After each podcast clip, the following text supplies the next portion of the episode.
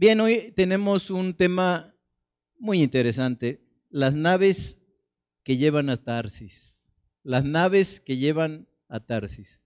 Y tú te habrás dado cuenta que si leemos de esto, nos tenemos que recordar de Jonás.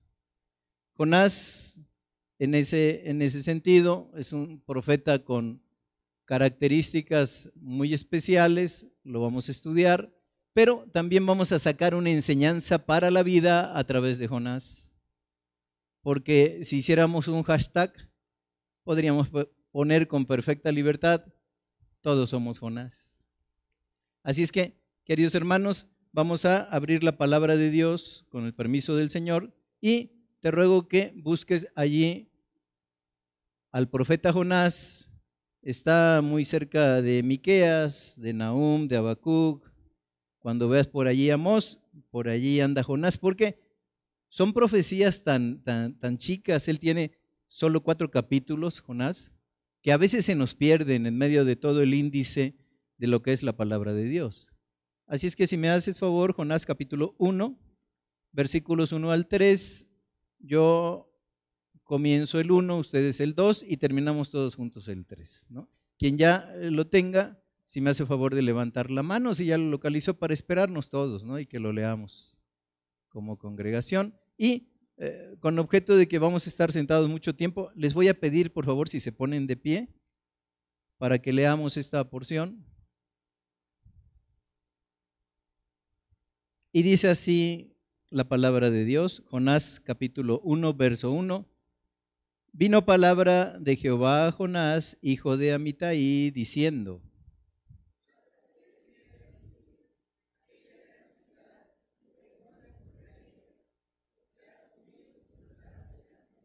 todos. Y Jonás se levantó para y descendió a Jope y halló una nave partía para Tarsis y pagando su pasaje entró en ella para irse con Tarsis, lejos de la presencia de Jehová. Padre, Padre, en esta hora queremos darte gracias porque nos traes enseñanza. No nos falta el pan divino que es tu palabra, porque no solo de pan vivirá el hombre, sino de toda palabra que sale de tu boca. Gracias por nutrirnos, Señor, por alimentarnos. Y Señor, queremos pensar en Jonás, pero queremos que ese personaje se identifique plenamente con nosotros. Señor, que a través de poder ver su vida, nosotros podamos tener enseñanza, podamos tener camino y podamos tener, Señor, una guianza a través del Espíritu Santo de qué es lo que debemos hacer y en su caso qué no es lo que debemos de hacer como hijos tuyos. Padre, va a estar sonando fuerte la melodía del dolor cuando leemos que Jonás se embarca en esa nave para huir de tu presencia. Oh Señor, cuando huimos de tu presencia, ¿qué sucede? Enséñanos en tu palabra, Señor, y Padre, que tu nombre sea glorificado en medio de nosotros a través de escuchar lo que tú eres en tu palabra, lo que tú has sido y lo que tú serás, porque eres inmutable, Señor. No hay sombra de variación en ti. Ayuda a nuestro entendimiento, abre nuestro corazón y que allí escuchando la palabra penetre no solo a nuestra mente, sino baje hasta nuestro corazón para que ese corazón sea tocado y a la vez pueda sonar la melodía divina en todo nuestro caminar. Te lo pedimos en el nombre de Jesús. Amén. Pueden sentarse, hermanos. Son muy amables. Bueno, Jonás es un profeta. Era uno de los profetas menores. Acuérdense que cuando hemos llevado estudios no significa que el profeta mayor tenía más renombre o era un profeta con un llamamiento más santo, más elevado, ¿no? más divino, sino simple y sencillamente que debido a el caudal de letras que pusieron en la escritura, entonces si la profecía era muy grande, era un profeta mayor, y si la profecía contenía eh, pocas letras, pero sustanciosas, se consideraba un profeta menor, pero fueron hombres que impactaron a la sociedad de su época. Fueron hombres que cuando escaseaba la palabra y el pueblo este, empezaba a desviarse, Dios les daba una palabra que tenía que ser sostenida delante del pueblo contra viento y marea. Así es que un profeta era un navi, que era un navi en el, el hebreo, era alguien inspirado por Dios y cuya misión era comunicar al pueblo de Dios la palabra de Dios.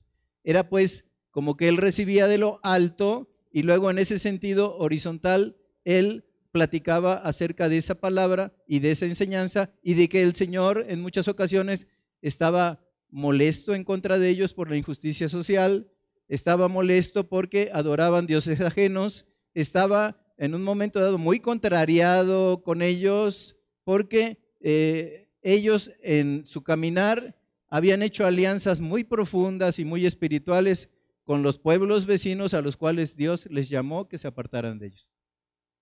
Entonces él enviaba una amonestación a través del profeta.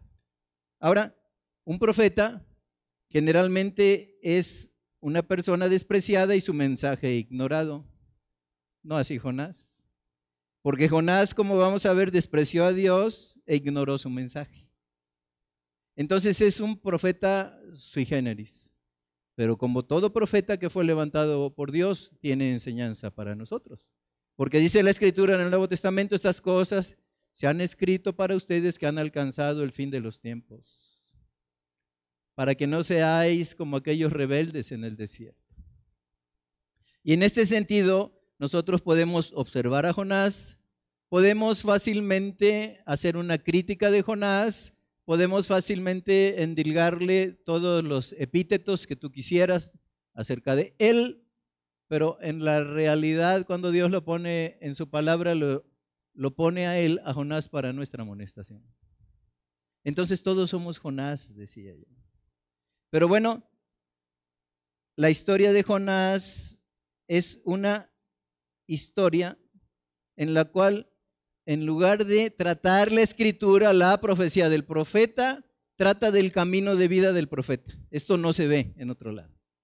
Es decir, nos cuenta, Jonás nos cuenta la historia de Jonás. No es de una profecía. Pero lo cierto que la profecía de Jonás, miren qué cosas, es una de las profecías más espectaculares podemos encontrar en la escritura. O sea, él con toda su desobediencia, en el momento que él profetiza, Dios hizo algo espectacular. ¿no? Porque lo podemos ver, podríamos decir entonces ¿no? que esa profecía que estaba siendo esquivada por el profeta, que estaba eh, siendo en el corazón de Dios de una manera urgente y necesaria que se expresara, es una de las profecías más cortas que encontramos, pero más espectaculares en cuanto a la conversión. Porque dice allí Jonás 3:4, dice, y comenzó Jonás a entrar por la ciudad camino de un día y predicaba diciendo, de aquí a 40 días Nínive será destruida. Terminó la profecía. Esa fue su eso era lo que se negaba a ir a decir. De aquí a 40 días, Nínive será destruida. No contaba la historia del pueblo, no decía cuáles eran los pecados, sino hablaba de juicio. ¿Y qué sucede con ellos? No? Dice, verso 5, y los hombres de Nínive creyeron a Dios y proclamaron ayuno y se vistieron de silicio desde el mayor hasta el menor de ellos. Anduvo recorriendo la ciudad camino de un día, o sea, era una ciudad muy grande. Entonces aquellos que se volvieron a Jehová, Dios de los cielos, eran miles. Entonces en ese aspecto te digo, de aquí a 40 días fue su profecía, no se escribió más de él. Pero la gente se convirtió de su mal camino porque dice el verso 11 y no, eh, del capítulo 4, verso 11, y no tendré yo piedad de Nínive, aquella gran ciudad donde hay más de 120 mil personas que no saben discernir entre su mano derecha y su mano izquierda y muchos animales, hasta los animales. Perdonó el Señor. 120 mil gentes que se convirtieron a la voz de un mensaje que, claro, era potencializado por el Espíritu Santo de Dios, pero que Dios le había dicho, ve y diles que de aquí a 40 días Nínive será destruida y 120 mil caen en oración, caen en silicio, caen en ayuno desde los hombres hasta los animales y se convierten de su mal camino. 120 mil, nada más de la predicación diciendo, de aquí a 40 días Nínive será destruida. Entonces, el profeta tiene notas propias. El profeta llama la atención que siempre que un profeta se levantó, no iba en el nombre de él, sino iba en el nombre de Jehová, el Dios de los escuadrones de los ejércitos de Israel. Tenemos por otro lado, ¿no? Que el profeta Jonás, porque se ha dicho, no, ¿cómo es que vivió en una ballena, ¿no? Y cómo es que la vomitó en una ballena. Eso es, y lo he oído de predicadores en la internet. Bueno, eso es una interpretación, ¿no? Es una alegoría. Eso no sucedió. Pero ¿qué leemos en Mateo capítulo 12, versículo 38 al 41? Mateo 12, 38 al 41. Dice, entonces respondieron algunos de los escribas, Jesús estaba nuevamente ahí enfrente de los escribas que deseaban su muerte, que le perseguían paso a paso, que le hacían preguntas difíciles. Y estamos leyendo ahí en 12:38, entonces respondiendo algunos de los escribas y de los fariseos diciendo, maestro, deseamos ver de ti señal. Y él respondió, el Señor Jesús, y les dijo, la generación mala y adúltera demanda señal, pero señal no le será dada sino la señal del profeta Jonás. Porque como estuvo Jonás en el vientre del gran pez tres días y tres noches, Así estará el Hijo del Hombre en el corazón de la tierra tres días y tres noches. Los hombres de Nínive se levantarán en el juicio con esta generación y la condenarán, porque ellos se arrepintieron a la predicación de Jonás. Y he aquí que Jonás, más que Jonás, en este lugar. El Señor está, no está usando una alegoría, está hablando en un contexto histórico. Dice, así como Jonás estuvo en el vientre del pez, así el Hijo del Hombre estará en la muerte tres días con sus tres noches, pero como dice la escritura, por cuanto no podía ser retenido por ellos, al igual que Jonás, el Señor resucitó. Así es que, hermanos, no estamos hablando de una alegoría. Si usted ha visto The History Channel, no le haga caso, no saben nada de Biblia allí. ¿no? Esta es una historia verídica porque Jesús no se hubiera atrevido de ninguna manera a comparar algo tan serio como su resurrección con una fábula. Así es que fue realidad. Hubo un gran pez. Si era un tiburón ballena o si era una ballena azul, no lo sabemos. Pero Jonás estuvo en el vientre del gran pez. Dice allí cuando él levanta su oración, dice, mi cabeza se llenó con el alga, ¿no? O sea, tuvo como, como pelo con algas, ¿no? De que se le pegaban las algas allí en el interior del vientre del pez. Así es que estamos ante una historia verdadera. Pero vamos al tema, queridos hermanos. ¿Qué sucede cuando abordo las naves que me llevan a Tarsis? Nuevamente, ¿qué sucede conmigo? ¿Y qué sucede contigo cuando abordamos las naves que nos llevan a Tarsis? Quiero empezar con una cosa. La primera cosa es decir, bueno, Jonás como profeta tenía un llamamiento. La primera gran cosa que te quiero decir, que todos tenemos un llamamiento, queridos hermanos. Todos tenemos un llamado delante del Señor. Y bueno, yo podría clasificarlos en tres tipos los llamados y creo que tenemos esos tres llamados. Tenemos algo que yo llamaría un primer llamado, el llamamiento o el llamado primario o teocéntrico. Teos quiere decir Dios, céntrico es que nuestro llamamiento tiene como centro, como personaje central, como guía cristocéntrica al mismo Cristo. Entonces nuestro primer llamamiento en ese sentido es primario teocéntrico, porque te acuerdas que el Señor Jesús dijo en Mateo 22, 37, amarás al Señor tu Dios con todo tu corazón, con toda tu alma y con toda tu mente. Ese es el llamamiento, es practicar la presencia de Cristo en nuestras vidas. Eso es nuestro caminar. Por eso dice la Escritura, puestos los ojos en Jesús. Entonces el primer llamamiento es el teocéntrico, es el llamamiento primero al que Dios nos llama.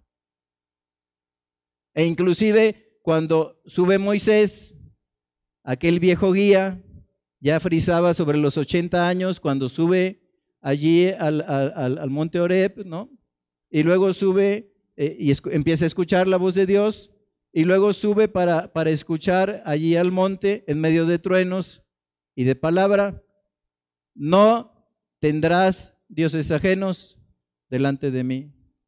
Y solo a tu Dios, Jehová, amarás y asimismo servirás.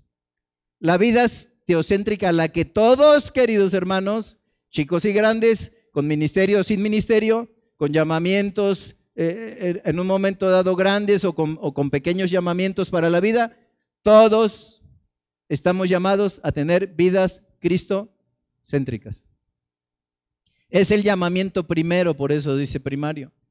Pero pasando de un llamamiento primario teocéntrico, pasamos al segundo que es secundario o misional.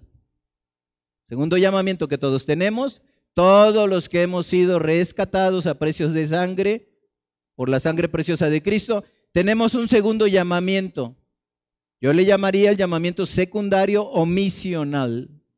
Y ese lo encontramos en Mateo capítulo 28, verso 19, y dice, id y haced discípulos a todas las naciones.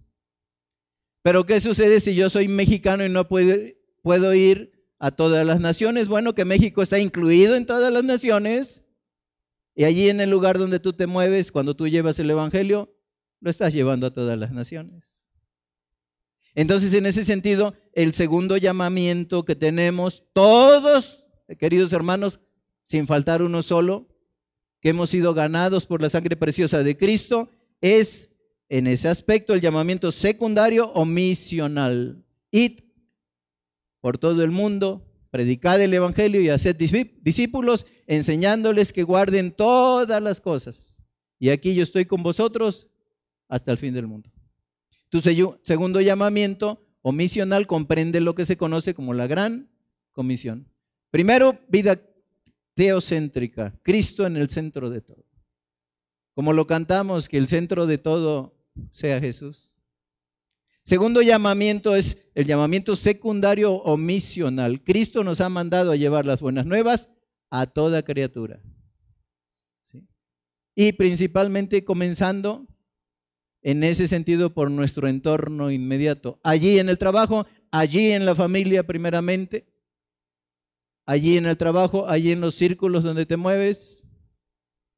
Llevar, pues, esa gran comisión es el segundo llamamiento que tenemos. Y el tercero, que yo llamaría, que ha estado luchando mucho la iglesia por ese tercer llamamiento, sabiendo nosotros que tú ya tienes bien claro los primeros dos llamamientos, es lo que yo llamaría el llamamiento terciario particular. Llamamiento terciario o particular. Y en ese sentido, querido hermano, quiero decirte que todos los que hemos sido llamados en Cristo, sin descuidar los dos primeros llamamientos, Dios nos ha llamado a un servicio personal. Porque Él mismo lo dijo. Él venía a una gran misión de rescatar al mundo entero, pero dice Marcos 10:45, porque el Hijo del Hombre no ha venido a ser servido, sino a servir y dar su vida en rescate por muchos. Entonces, en ese aspecto, el, terciario particular es el llamamiento que Dios te da. Ahora hay infinidad de llamamientos. Quizá Dios te ha llamado para que recibas a la gente al entrar, un llamamiento alto y elevado.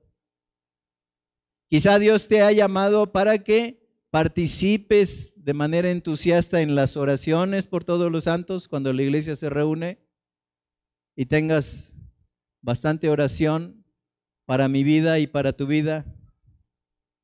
O quizá Dios te ha llamado a servir en algo en particular, sea como maestro de escuela, sea como participante aquí en la cuestión de lo, de lo que es todos esos cánticos y esos himnos, ¿no? Y Dios te ha llamado a la alabanza, un gran llamamiento.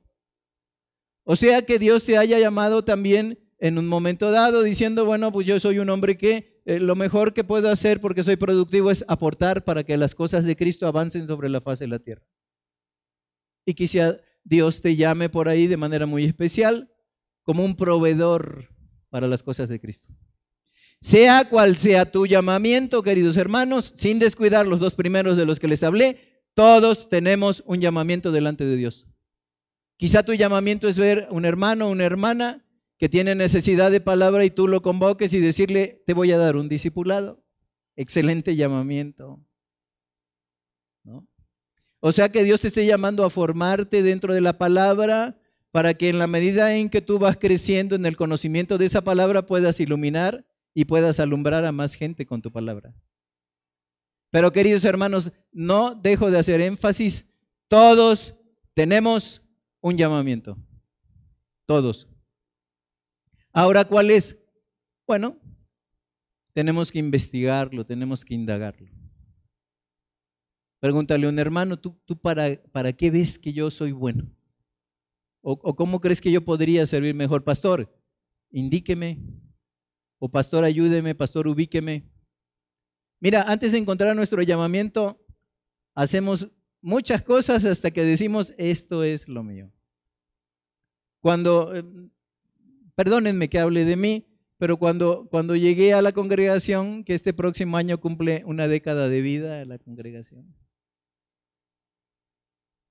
Cuando yo llegué, había estado, había andado mis hermanos me acompañaban muchas veces en un ministerio en el cual a través del son jarocho llevábamos la música.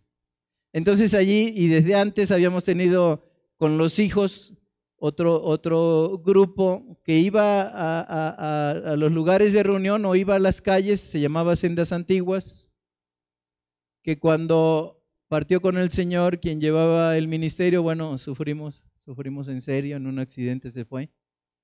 Pero este, empezamos a trabajar con eso. Entonces, cuando, cuando llegué a la congregación, vi que lo que se requería era alguien que pues tuviera un equipo de sonido y pusiera el sonido como, como lo vemos ahora, ¿no? Entonces, por muchos años, yo era el que manejaba las consolas de sonido. Hasta que en algún momento pues, pues, los hermanos, ¿no? el pastor Villanueva, pues empezó a, a, invitarme a participar del púlpito.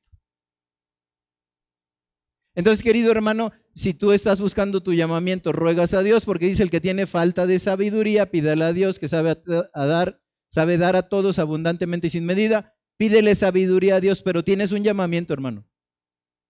Eso sí te lo digo, hermana, tienes un llamamiento delante de Dios. No te llamó Dios este, para, para simplemente decir, bueno, ok, yo me voy a sentar en esa silla y voy a escuchar palabra. Haces bien si eso haces, es algo muy bueno. Pero en ese sentido Dios te manda un llamamiento personal. Entonces, bueno, terminamos eh, eh, esto para entrar ya en materia, diciendo que todos, tal como Jonás, tenemos un llamamiento. Y si como Jonás te estás negando a hacerlo, querido hermano, tienes que escuchar en serio este estudio que estamos dando. Entonces, llamamiento primario o teocéntrico, secundario misional, terciario o particular. Pero seguimos la pregunta. ¿Qué sucede cuando yo tomo, cuando tú tomas las naves que llevan a Tarsis? La nave que te lleva a Tarsis. Mira, hay cuatro cosas que te quiero comentar. Primero, nos metemos en peores problemas, querido hermano. Segundo, mi alejamiento, así como te lo digo, pone en peligro a los que me rodean. Es una realidad. Mi alejamiento de Dios cuando yo tomo la nave pone en peligro a los que me rodean. Así como hay día y hay noche, te lo digo. Tercero, como Jonás, puede llegar el momento que nuestra conciencia se cauteriza. Nuestra conciencia se cauteriza. Y por último y en cuarto lugar, queridos hermanos, si tú te alejas del Señor, tu gran riesgo y es realidad, vas a vivir toda tu vida engañado. vas a vivir toda tu vida engañado. Entonces, de acuerdo a la palabra y de, acuerdo a la escritura, ¿qué debo de hacer en ese sentido, verdad? ¿O qué pasa conmigo cuando yo tomo, cuando tú tomas la nave que lleva a Tarsis? Y la primera cosa que les dije, nos metemos en peores problemas. Mira, fíjate, dice la escritura, Jonás 1.4, en primer lugar nos metemos en peores problemas. Dice, hizo lo que hizo Jonás. Y verso 4 dice, pero Jehová hizo levantar un gran viento en el mar y hubo en el mar una tempestad tan grande que se pensó que partiría la nave. O sea, tú te podrás alejar. Si eres hijo de Dios, Dios te va a mandar la tempestad. Dios te va a quitar la paz. Porque si nosotros, reconciliados pues por la fe, tenemos paz para con Dios, cuando tú entras eh, de una manera irreconciliable en su presencia, Dios retira su paz. Dios le da la paz a los que son suyos. Pero a los que no quieren compartir con Él, Dios les quita su paz. Porque Él, dijo Isaías, es el príncipe de paz. Entonces, si el príncipe ve que su súbdito no quiere servir con Él, no quiere tener nada que ver con Él, se está alejando de Él, lo primero que pierdes es la paz. Entonces, en ese sentido, ¿verdad? Nos metemos en peores problemas. Y dice 1.4, Dios envía la tempestad a tu vida. Y algo que aparentemente estaba en calma, cuando tú diste el primer paso para alejarte, Dios te quita la paz. Ya no eres el mismo que cuando estabas cerquita del Señor. Ya no tienes esa fresca unción que te comunicaba con el Padre. Ya las cosas que resultan como problemas se magnifican, el sueño se va, la paz se pierde. Y la inquietud toma el lugar que antiguamente el Espíritu Santo de Dios ocupaba. Dice 1.17, porque les digo que nos metemos en peores problemas. Y dice allí el verso 1.17, Verso 4, pero Jehová hizo levantar un gran viento en el mar. Y verso 17, capítulo 1, pero Jehová tenía preparado un gran pez que tragase a Jehová. Los grandes peces de nuestra vida son las circunstancias que nos rodean. ¿Sabes? Si te alejas del Señor, la circunstancia de la vida, como el gran pez te va a tragar. Como el gran pez te va a comer. Como el gran pez te va a hacer habitar en el vientre de ese mundo que es enemigo de Dios. Por eso dice la escritura que el que se constituye amigo del mundo se constituye en enemigo de Dios. Entonces, tu camino, cuando tú tomas la nave de Tarsis, querido hermano, querida hermana, como Jonás, te encaminas a la tormenta. Te encaminas a la desgracia. Te encaminas a la frialdad en el corazón y a la inseguridad en tu vida. Entonces la primera cosita que vemos allí es que cuando yo tomo, cuando tú tomas la nave que lleva Tarsis, nos metemos en serios problemas. Segunda cosa, mi querido hermano, mi querida hermana, mi alejamiento pone en peligro a los que me rodean, pero ¿cómo? Si yo decidí, si lo que hago lo hago en la oscuridad, y es como leer aquella palabra que dice que el pan comido en oculto es sabroso, que las aguas hurtadas son dulces. Puede ser en ese alejamiento que te estés metiendo verdaderamente en pecado y sientas el dulzor de las aguas. Pero dice la escritura, pero no saben que allí están los muertos y que sus convidados están en el Seol. Pero mira lo que dice la escritura. Las aguas hurtadas son dulces y el pan comido en oculto es sabroso. Por eso el pecado nos atrae y nos subyuga porque no, no tiene nada de, de horrible cuando lo vemos. Y así pasó con Jonás. Mi alejamiento pone en peligro a los que me rodean, porque dice 1.5, y así pasa en tu vida, así como pasa en la mía cuando yo me alejo. Dice 1.5, y los marineros tuvieron miedo y cada uno clamaba a su Dios. Querido, cuando te alejas, si eres joven, papá que navega junto contigo tiene miedo. Mamá que navega junto contigo se atemoriza. Y si eres un padre, los hijos empiezan a vivir inseguros. Se empiezan a avergonzar de nosotros. Y cuando les dicen, eh, oye, no es él tu padre, este, eh, no contestan. Lo primero que entra cuando tú tomas la nave y te alejas de tu puerto, que es tu casa, que es tu hogar, que es tu iglesia, entra el miedo. Y entra el miedo en los que te rodean, querido hermano. Pero dice además la escritura, sorprendentemente, allí en el verso 5 dice, y los marineros tuvieron miedo y cada uno clamaba a su Dios. Cuando tú te alejas, papá, cuando te alejas, mamá, tu hijo no, no va a clamar al Dios de los cielos. Si su Dios es la droga, prepárate para los días saciados. Si su Dios es el alcohol, cuando tú tomas la nave a Tarsis, prepárate para sufrir en serio. Y es como el lamento que hace en un momento dado Sansón, si no, si no harases con mi novilla, nunca hubieras conocido mi secreto. Por eso dice, hijo, hija, no des tu honor a los extraños. No van a perdonar. Cuando se encuentren a tu hijo, a tu hija en la calle, ah, tú eres el hijo de aquel o de aquella. No sabes el daño que haces cuando viendo tus propios intereses y gozando de tu propia carnalidad, tú vienes y te embarcas en la nave que te lleva a Tarsis lejos del Dios Jehová.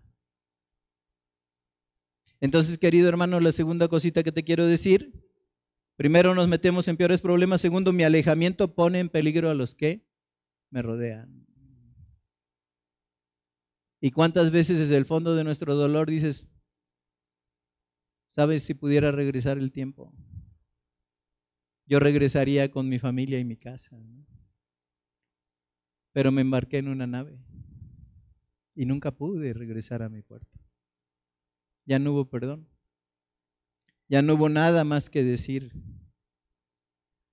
En base a todo ese mal que yo les hice a ellos.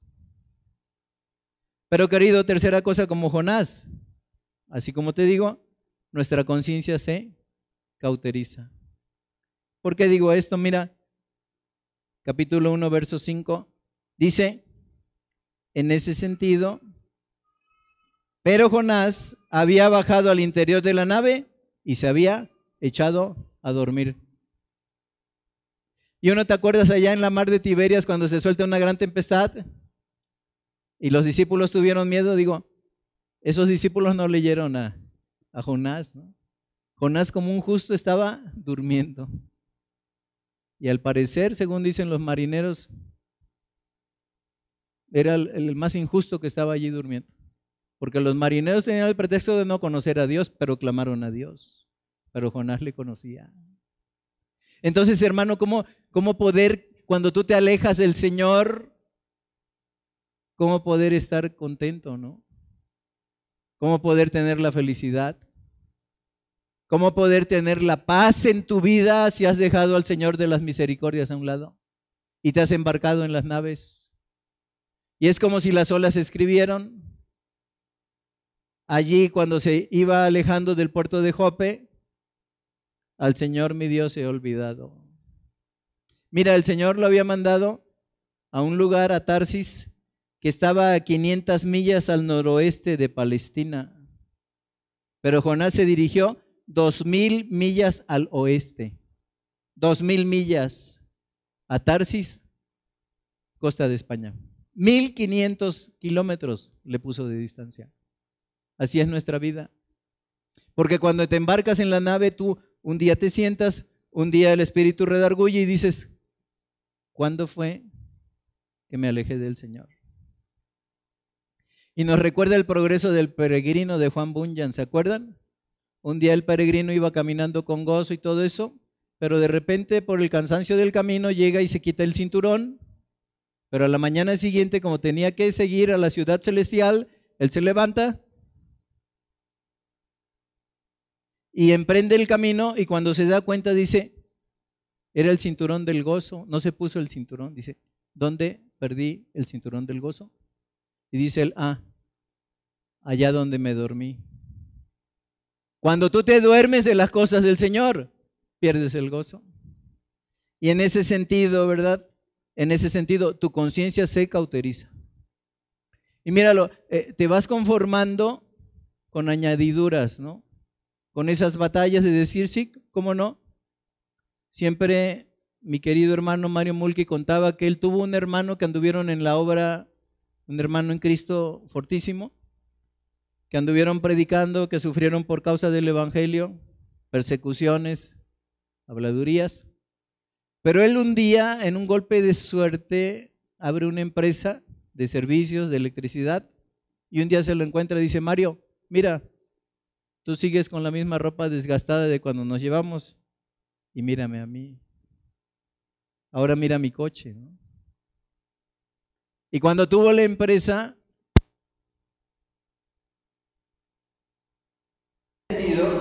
cuando se enamora de la secretaria,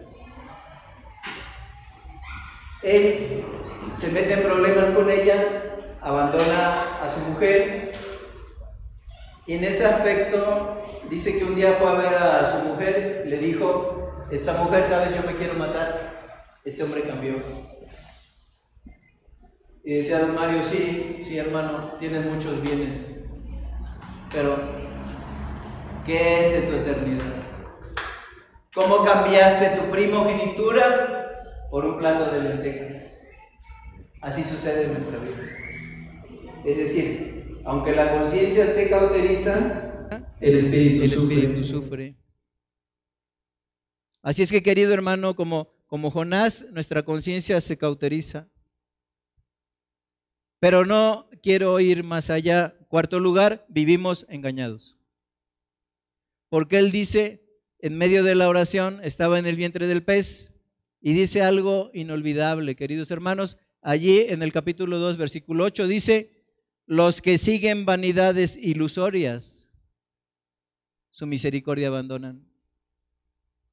Si en esa vanidad quieres hacerte rico, el Señor dice, sí, lo podrás conseguir, pero es una vanidad ilusoria. Y sabes, vas a abandonar tu misericordia. Entonces, en ese sentido, querido hermano, muchas veces dice vanidades ilusorias que es una ilusión, una percepción errada de la realidad. Y hay ilusiones que son mortales. Porque hay hombres perdidos en el desierto y dicen, oye, ahí vi un oasis y caminan kilómetros. Y cuando llegan al oasis se ve que era una ilusión óptica. Así es nuestra vida. Tú podrás caminar buscando esas metas, sea la fama, sea el tener dinero, o sea el ser reconocido dentro de tu comunidad. Pero es ilusión. ¿Cuántos hombres yo he visto en el transcurso de mi vida que llegaron a amasar fortunas, llegaron a vivir en buenas casas, llegaron a tener buenos coches, pero sin familia? Y me lo han dicho, querido hermano. Me lo han dicho, querida hermana. Todo lo que yo tengo te lo daría por tener la familia que tienes. Pero no podemos hacerlo porque esa familia un día Cristo me la dio. No puede haber ese intercambio, pero lo darían. Lo he oído, queridos hermanos. Porque son vanidades ilusorias. Entonces nosotros tenemos que preparar a nuestra gente no para ser exitosos en el mundo, sino para ser verdaderamente hijos de Dios. Y entonces la misión se cumple. Y si el Señor por gracia te da a alguien destacado, que así son nuestros muchachos, ¿no? Y llegan hacer fortuna en algún momento, pero si son hijos de Dios, ocuparán esa fortuna para en un momento dado invertir en las cosas celestiales. Está bien, está bien. Pero acuérdate primero Dios, primero preparar el corazón. Por eso dice, la palabra en mi corazón, he guardado tus dichos para no pecar contra ti. Hijo mío, dame tu corazón. Sobre toda cosa guarda tu corazón porque de él mana la vida. Entonces, querido hermano, si, si solo estás luchando por prepararlos acá arriba, el fracaso está a la puerta. Pero si luchas para que el temor de Jehová sea el principio de su sabiduría, estás preparando bien para la vida. Entonces, querido hermano, vamos terminando esta, esta porción. Primero, cuando yo tomo, tú tomas las naves que llevan a Tarsis, nos metemos en peores problemas. Mi alejamiento pone en peligro a los que me rodean, te lo garantizo. Como Jonás, nuestra conciencia se cauteriza y por último vivimos engañados. Pero sabes, tú un día por alguna situación vienes y te embarcas. Así como te lo digo, te embarcas. Y cuando dices, bueno, ¿cuándo fue que pasó todo esto? Y te das cuenta que quizá fue un trabajo que anhelaste. Y te das cuenta que quizá fue una profesión que anhelaste. Y te das cuenta que quizá fue un reconocimiento que buscaste. O quizá una posición social por la cual luchaste. Pero como e, fue una barca en la cual antes no consultaste a Dios, no te va a hacer feliz. No va a aumentar el grado de comunión que tienes con Cristo. No va a elevar tu vida, no vas a estar edificando en firme. Hasta que llega el tiempo que podemos escuchar, pasó la ciega y se acabó el verano y nosotros no hemos sido salvos. Así es que, querido hermano, ¿qué debo de hacer yo? ¿O qué debes de hacer tú si un mal día si un día no orado, si un día en que no andabas en el Espíritu, si un día en que estabas descuidando todas las cosas sagradas que Dios te dio en el momento de la salvación, tomé o tomaste la nave que va a Tarsis. La primera cosa que te quiero decir está ahí en Jonás 1, 14 y 15, porque dice la palabra de Dios. Entonces clamaron a Jehová Estamos hablando de los marineros. Y dijeron, te rogamos ahora, Jehová, que no perezcamos nosotros por la vida de este hombre, ni pongas sobre nosotros la sangre inocente, porque tú, Jehová, has hecho como has querido. Y tomaron a Jonás y lo echaron al mar, y el mar se aquietó de su furor, y temieron aquellos hombres a Jehová con gran temor, y ofrecieron sacrificio a Jehová, e hicieron votos. La primera cosa que te quiero decir es que Dios salvó a los marineros al implorar. La primera cosa que yo tengo que hacer cuando tomé la nave a Tarsis, la nave a Tarsis, pudo haber sido hace 10 años con aquel trabajo o cuando comencé mi carrera con esa profesión, o pudo haber sido recientemente cuando te invitaron a hacer otro trabajo, a tener otra entrada que te llevó a alejarte de Dios. O puede ser ahora mismo que tienes una decisión por el frente, ¿no? Tienes una decisión que tomar. Querido hermano, ¿qué hacemos? Bueno, implorar. Porque Dios salvó a los marineros al implorar, como leímos. Primera cosa que debo de hacer, implorarle a Dios. Porque dice la escritura, el corazón contrito y humillado no desechas tú, oh Dios. Entonces lo primero es implorar, pero hay algo más. Capítulo 2, verso 10. Dice que Jonás había orado y habiendo terminado su oración, habiendo dicho, mas yo con voz de alabanza te ofreceré sacrificios, pagaré lo que prometí, las salvaciones de Jehová. En el capítulo 2, verso 10 dice, y mandó Jehová al pez y vomitó a Jonás en tierra. Es decir, él oró.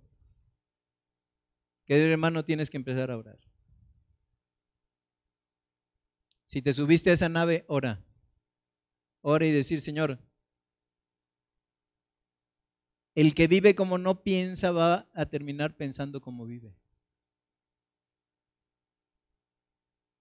Y podemos decir cuando vemos que los hermanos, los, los hermanos que siguieron y fueron creciendo y tienen paz, podemos decir, el que yo soy saluda tristemente al que yo quisiera ser. Que no suceda eso en tu vida. Mientras haya este tiempo, querido hermano, hay esperanza. Regrésate al puerto. Allí donde te embarcaste, regresa a ese tiempo.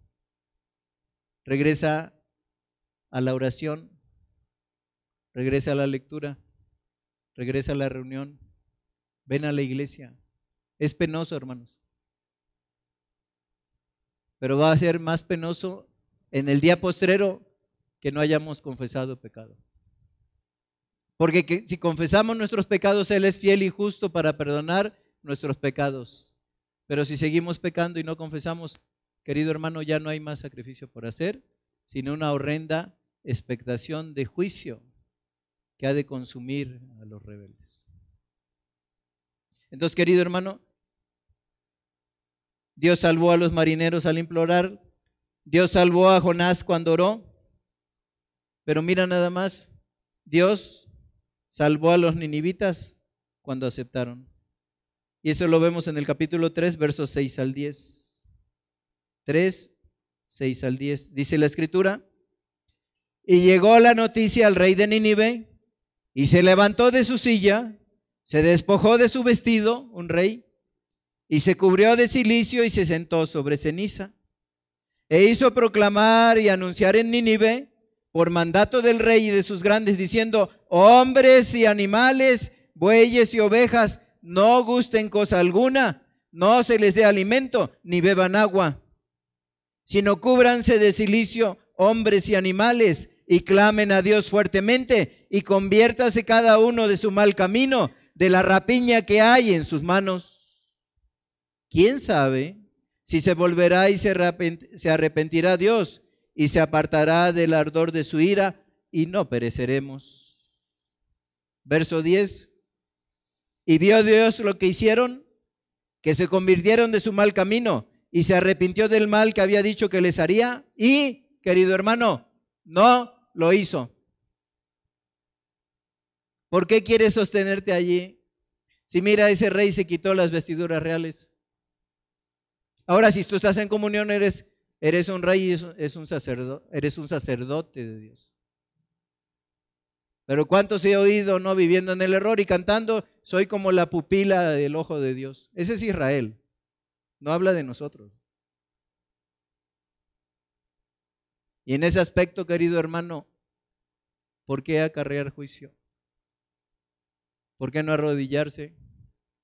¿Por qué no decir como en el Salmo 34, ¿no? Dijo David, o el Salmo 53, contra ti y solo contra ti he pecado y he hecho lo malo delante de tus ojos. Querido hermano, mejor es arrodillarse, ahora que sufrir el juicio postrero. Nadie será librado de él.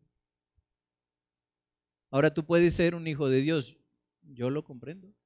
Pero dice la escritura que si perseveramos en ello, ya no hay más sacrificio que hacer por mí ni por ti si perseveramos en eso. Dice, sino una horrenda expectación de juicio. Entonces, ¿qué debo de hacer si tomé la barca, si tomé la nave que lleva Tarsis, cuando yo la tomo o cuando tú la tomas? Primero Dios salvó a los marineros al implorar, implora el perdón de Dios. Segundo, Dios salvó a Jonás cuando oró, ora al Señor y diciéndole, Señor, vuélveme el gozo de la salvación y espíritu noble me sustente. Tercer cosa, Dios salvó a los ninivitas cuando aceptaron. Acepta la amonestación, hermano, no va a pasar nada. Pasa la pena si está allí, de que inclusive tengas que ser tratado por medio de la disciplina.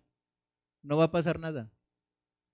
Nada más Dios va a tratar con el espíritu rebelde que tengo yo y que tienes tú. Así es que es mejor ahora, hermano. Es tiempo agradable, es día de salvación. Si en ese sentido, aún tú que me escuchas no tienes a Cristo en tu corazón, bueno, todo esto que dije se aplica también. Es decir, no porque no seamos de Cristo. Ah, bueno, es que a mí no se me aplica, yo no soy de Cristo. Sí se aplica. Acércate a Dios en este día. Es un día agradable para acercarse a Él. Confiesa, arrepiéntete, apártate y pide que entre a morar en tu corazón. Y vive cerquita de Él. No tomen las naves que llevan a alejarse de Dios. Son naves traicioneras a las que les golpean las tormentas y cuando caes por la quilla del barco, te tragan los grandes peces del mundo. Querido hermano, ¿qué quiero decirte con esto? ¿Qué debo de hacer si tomé la nave a Tarsis? Y quiero terminar con el Salmo 34, 22. Jehová redime el alma de sus siervos y no serán condenados cuantos en él confían. Vuelve a confiar en él. Vuelve a sus brazos. Di, sabes, necesito regresar. Me alejé tanto que no sé si vuelvo a encontrar el buen puerto que hay en Jesús. Pero si clamas, se vuelve a encontrar. Porque lo que Dios te está diciendo, Jehová redime el alma de sus siervos y no serán condenados cuantos en Él confían. Confía en Él. Regresa. Acércate. Baja esa nave que te aleja. Segunda cosa, Romanos 8.1. Ahora pues ninguna condenación hay para los que están en Cristo Jesús. No hay condenación, pero tienes que estar en Cristo. El requisito es que no andes conforme a tu carne. ¿Sí? Hay que estar en Cristo. Y entonces volverás a la nave. Y como el hijo pródigo, encenderás la melodía. Y Dios dirá a sus ángeles, mira, este es mi hijo. Estaba perdido y ha sido hallado. Pónganle la vestimenta de lujo, el anillo en el dedo y maten un becerro gordo, porque este mi hijo que se había perdido ha regresado y ha encendido la melodía del hogar. Pide perdón a quien le tengas que perdonar, aunque ya no haya regreso. Si dejaste una mujer herida en el camino, hijos heridos, búscalos y pídeles perdón. Porque el corazón de Dios enciende la melodía cuando un pecador se arrepiente. Entonces, queridos hermanos, ¿qué está sucediendo en mi vida? ¿Estoy pensando en tomar la nave que lleva a Tarsis? ¿O estoy navegando, alejándome cada día de Dios, de sus promesas, de su palabra, de su presencia, viajando en la nave que me lleva a Tarsis? O quizás estés pensando en regresar. Regresa. Regresa. El Padre está esperándote con los brazos abiertos, pero regresa en arrepentimiento y en confesión, para nunca más alejarte, para nunca más volver a tomar esas naves. Pones en peligro a mucha gente. Vamos a orar, hermanos. Padre, te damos gracias Mira cómo es tu palabra que penetra nuestra piel, penetra nuestros huesos, penetra hasta nuestro tuétano y discierne el alma. Señor, que tu palabra haya sido clara y concisa para mi corazón y el corazón de mis hermanos. Que no abordemos esas naves que nos hablan de fama, de dinero o de placer Señor, que estemos en el puerto seguro de Jesucristo, porque allí hay paz. Porque en ti tus misericordias son nuevas cada día, Señor. Padre, que vivamos cerquita de tu presencia, que seamos cristocéntricos. Señor, que clamemos a ti cuando detectemos el pecado. Que digamos, Señor, crea en mí un corazón limpio Mira si en nuestro corazón hay sutil defección Como el salmista, decir, líbrame de los pecados que me son ocultos. Porque queremos vivir contigo, hacer tu voluntad y tener paz y comunión desde ahora y para siempre en Cristo Jesús. Bendice a esta iglesia, que el mensaje, Señor, conmueva corazones, que provoque cambios, que lleve a la reflexión y al arrepentimiento y a la confesión del pecado. Y que podamos decir, Señor, como el cantar de los cantares, provee Él y nunca más lo olvide. Bendito sea, Señor, a ti sea honra, gloria y alabanza por los siglos de los siglos. Amén. Hermanos, el Señor les bendiga.